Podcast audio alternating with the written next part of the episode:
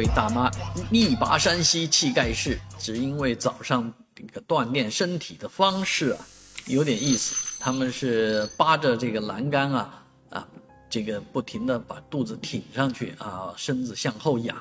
没成想呢，这样一个很正常的一个拉伸的动作，却将石栏杆给拉断了，而且砸在自己的胸部啊，这个摔得非常的结实，以至于周围的人都惊慌失措啊。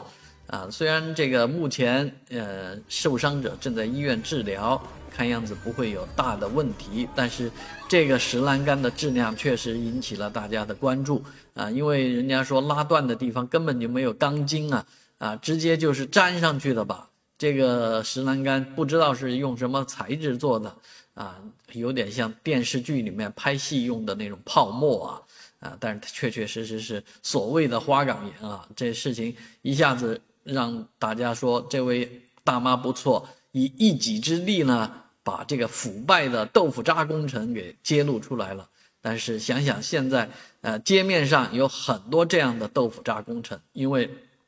他们用的方式都不是以前的榫卯或者钢筋，而是用的是胶水的方式。那你用胶水的方式，一定会出问题的。